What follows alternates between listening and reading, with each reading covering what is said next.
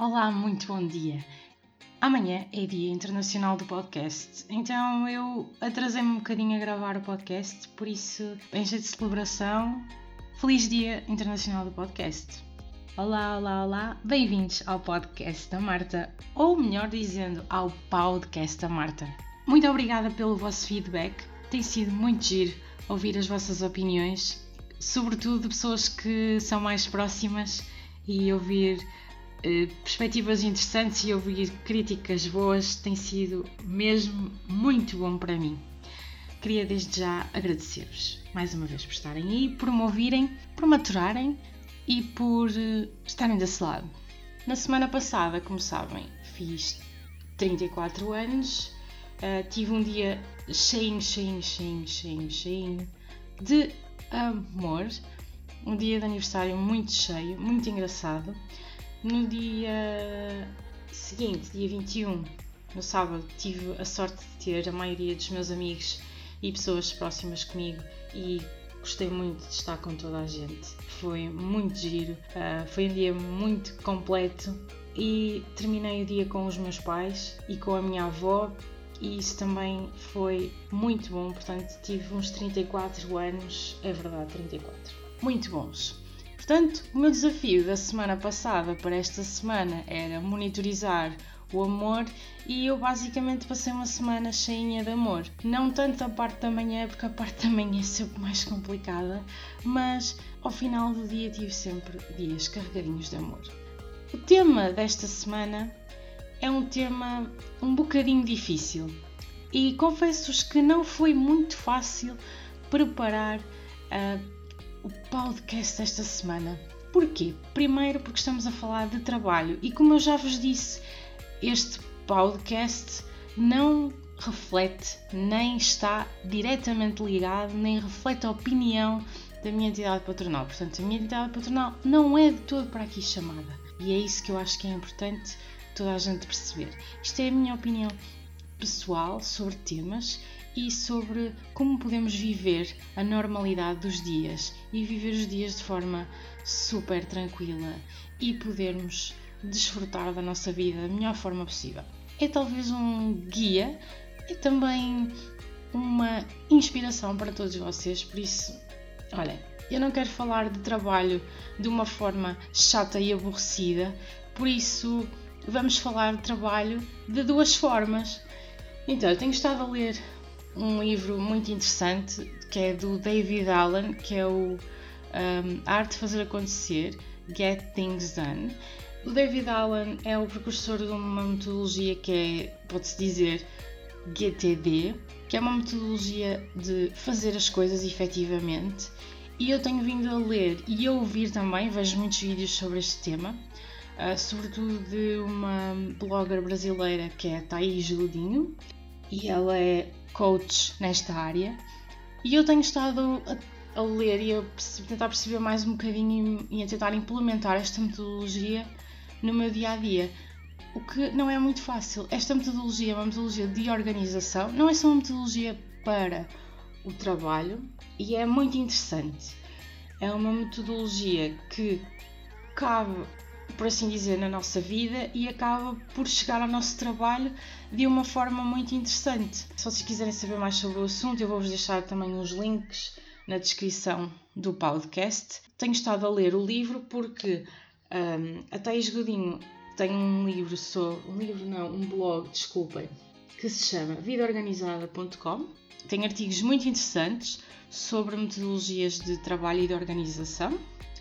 É também uma pessoa que hum, foi das primeiras pessoas que quando a Mary Kondo, vocês sabem quem é Mary Kondo, a senhora do Ai, estou tão feliz, esta peça de roupa trouxe-me felicidade, não trouxe. Ai, estou tão feliz com esta peça de roupa, muito obrigada por existir. Pronto, foi uma senhora que quando surgiu a Mary Kondo e todo o buzz à volta da Mary Kondo Netflix, ela disse: Meus amigos, já faço isto há muito tempo, atenção, porque há muitas pessoas a trabalharem isto e há muitas pessoas a trabalharem esta área da organização pessoal e organização no trabalho. Portanto, não sintam isto como uma grande novidade, nem uh, ok, abrimos aqui a caixa da Pandora, porque é uma coisa que acontece muito nas redes sociais. acontece algum, algum lançamento, ou seja, lançaram uma série no Netflix, uh, penso que hum, Netflix uh, em todo o mundo, e acaba por haver uma grande repercussão de artigos, as pessoas vêm todas, começa a, o tópico começa a ficar muito, uh, muito popular e as pessoas acabam por pensar, ok, então mas isto eu nunca tinha pensado nisto, Maricondo aqui é e afinal, atenção, há mais pessoas a fazerem a mesma coisa. O que significa que muitas vezes alguém chega e a forma como chega é uma forma bem trabalhada e é isso que acontece muitas vezes nas redes sociais. Aparece alguém a fazer alguma coisa um, e tem uma estratégia tão boa que acaba por eliminar todas as outras que existam. Portanto, às vezes é importante nós irmos ver outras fontes e irmos procurar outras coisas. E, de facto, a Thais Godinho é uma preciosa ajuda no trabalho, no dia a dia. O que é que ela, o que é que ela faz? Ela tem vários vídeos, eu também tenho um canal que é o canal Get Things Done no Brasil. Também tem. Um, ela também dá workshops, etc. Faz formações. É uma pessoa muito acessível, às vezes eu faço algumas perguntas e ela responde-me no Twitter. Eu tenho um problema, eu gosto muito de ser organizada, eh, mas na maior parte das vezes não consigo ser a 100%, tipo 365 dias na minha vida, no trabalho e na vida. E o que é que acontece? Esta filosofia e esta metodologia acaba por dizer: não, não te sintas culpado, não conseguias a 100% todos os dias. Que interessa estás a tentar e o que interessa é fazeres o melhor. Pronto, e é isso que eu tento fazer todos os dias.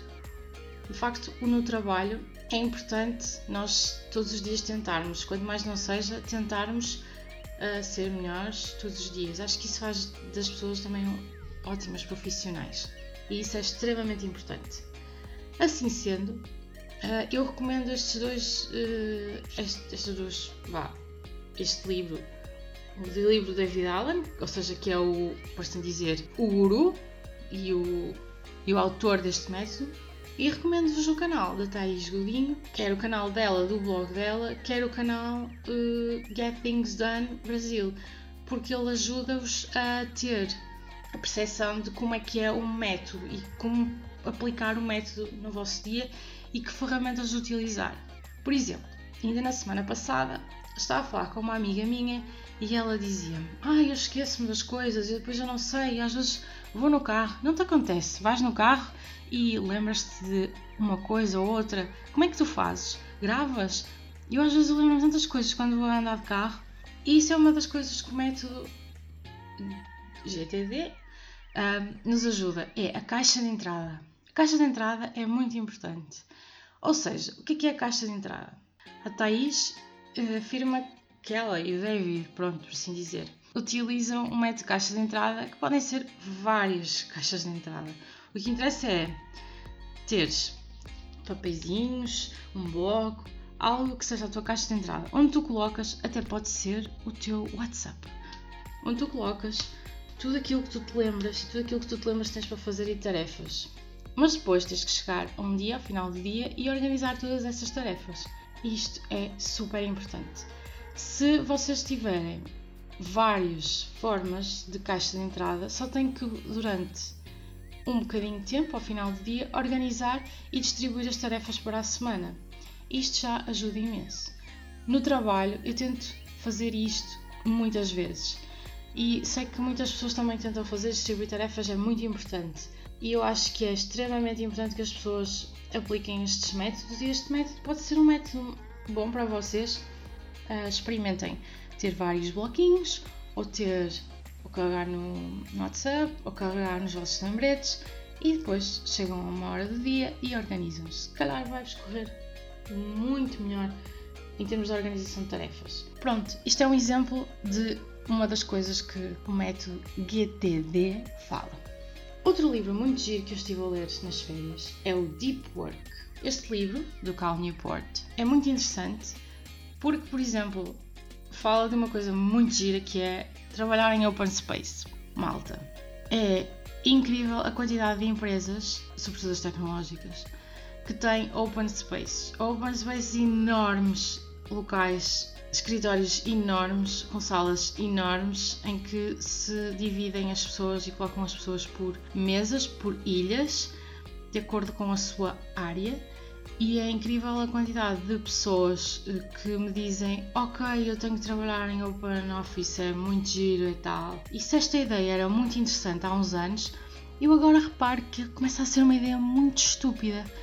Eu vou-vos explicar porquê. E nisto o Cal Newport tem muita razão. Os níveis de concentração que nós temos neste momento devido ao trabalho, a trabalharmos em open space são muito, mas muito, muito baixos. Eh, vocês não dão, vocês que se calhar trabalham open office, não dão para vocês a terem tipo a atenção de um periquito, a não se conseguirem concentrar e se calhar há uns anos quando estudavam eram pessoas que conseguiam estudar efetivamente. Por exemplo, se estudavam em vossa casa, depois chegavam a um sítio, tipo, ok, agora vou estar para o café. E chegavam e até se desconcentravam porque estava muito barulho. Ou então tinham uma concentração tão, tão elevada que chegavam ao café e metiam os fones e conseguiam estudar perfeitamente. Portanto, isto da atenção treina-se. Eu acho também com a idade, uma pessoa também fica um bocadinho mais distraída. Eu falo para mim, às vezes eu sou muito distraída, mas a verdade é que estarmos sempre, sempre, sempre com muitas solicitações e ouvirmos barulho faz de nós, tipo, pessoas que temos que trabalhar em multitasking, temos que fazer mil e uma tarefas e que produtividade se mede muito por tudo aquilo que se faz e não pela qualidade do que se faz. Muitas vezes nós só queremos estar concentrados e isto do trabalho é o nosso dia a dia. Nós passamos a maior parte das nossas horas no trabalho, então temos que o fazer e trabalhar da melhor forma possível, de forma mais agradável. E de facto, aquilo que eu tenho percebido é que os open spaces podem ser um bocadinho complicados para quem tem muito déficit de atenção. E às vezes temos déficit de atenção de periquito, porque. Sentes-me para os periquitos, ok? porque de facto passamos o dia cheio de solicitações e temos que arranjar aqui uma outra estratégia. Eu, por exemplo, eu tento, tento mesmo. WhatsApp nas horas de trabalho, não. Outra coisa que eu tento é responder mensagens pessoais, etc. Fora de trabalho, não. Ok?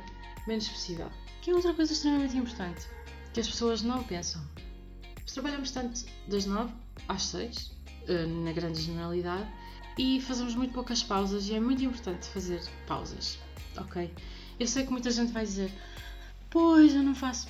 É verdade, a maior parte das pessoas e não se sintam aliens, para além de ter atenção de um periquito, ou seja, não conseguirem prestar atenção a nada, também não fazem pausas. Isto é muito grave. Façam pausas, têm que fazer pausas. Esticar as pernas, beber água, por favor, façam. Nós temos que trabalhar, mas também temos que viver a nossa vida. E é sobre isso que agora vamos falar, porque o trabalho é extremamente importante, mas quão bom é ter tempo livre. Tivemos a falar de trabalho e de metodologia e de dois temas interessantes e os open spaces, que é uma coisa que eu não consigo ser totalmente de acordo, mas também não sou totalmente contra.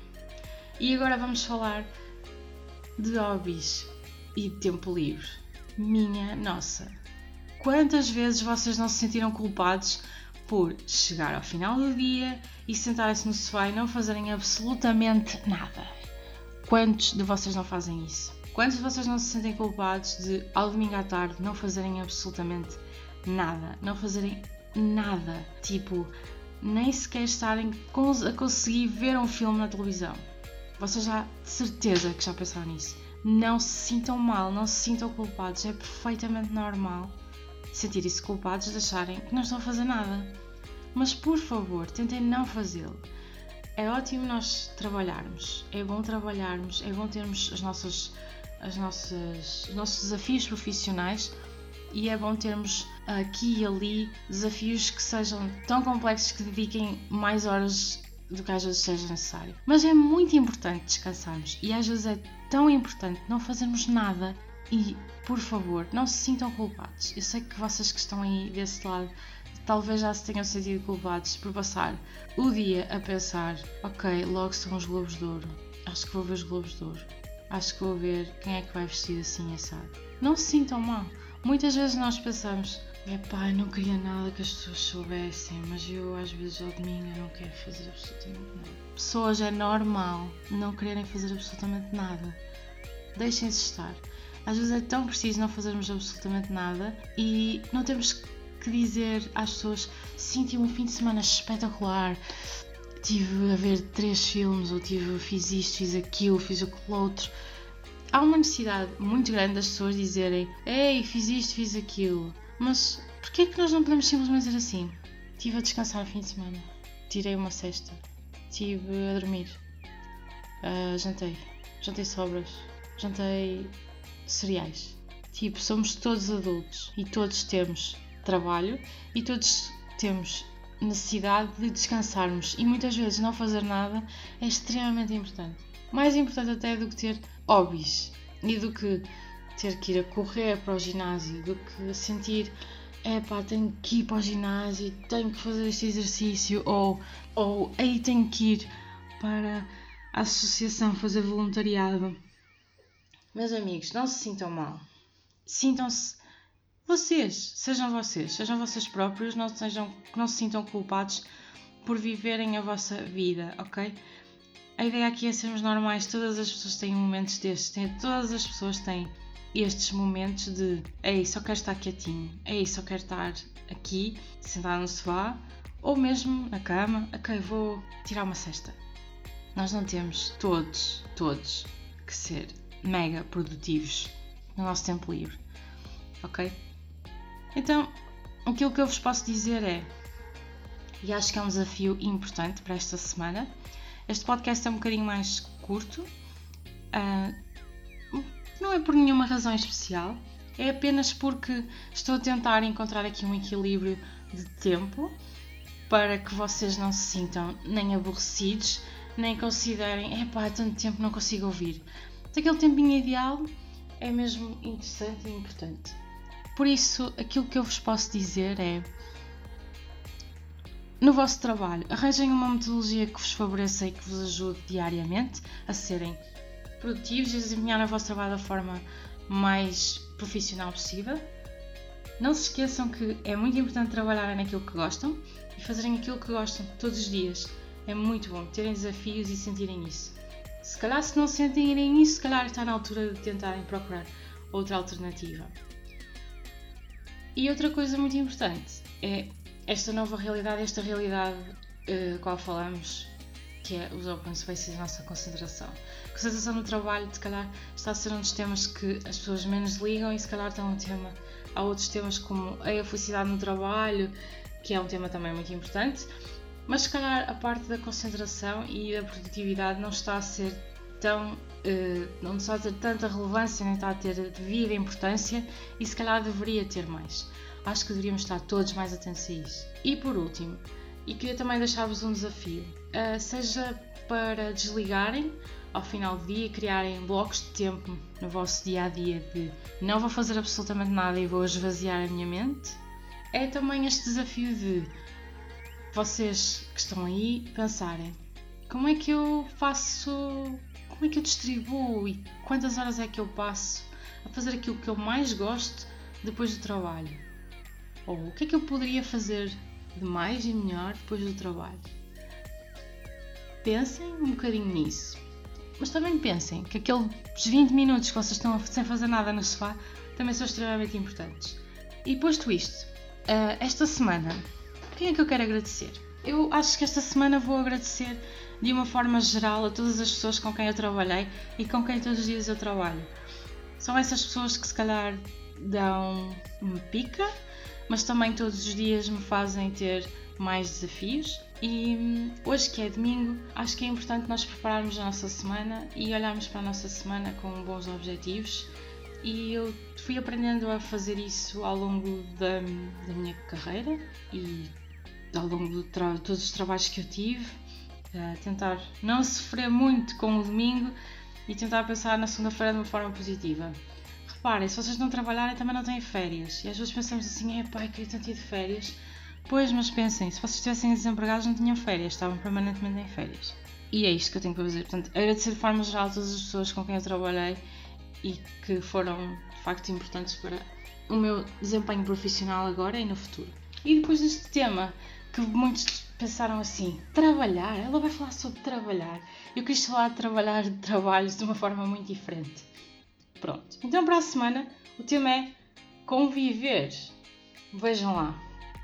Vamos falar de convívio, de festa. Que loucura! Se tiverem sugestões e quiserem enviar perguntas, enviem por favor. Se calhar o próximo podcast vai ser extremamente influenciado pelo facto de hoje ser nos Globos de Ouro. Estou a brincar. Ou então não. Portanto, conviver. Vamos falar sobre conviver. Bem, até para a semana. Tenham uma ótima semana e hoje que lançamos o podcast, já sabem, é Dia Internacional do Podcast. Feliz Dia Internacional do Podcast para toda a comunidade de podcast.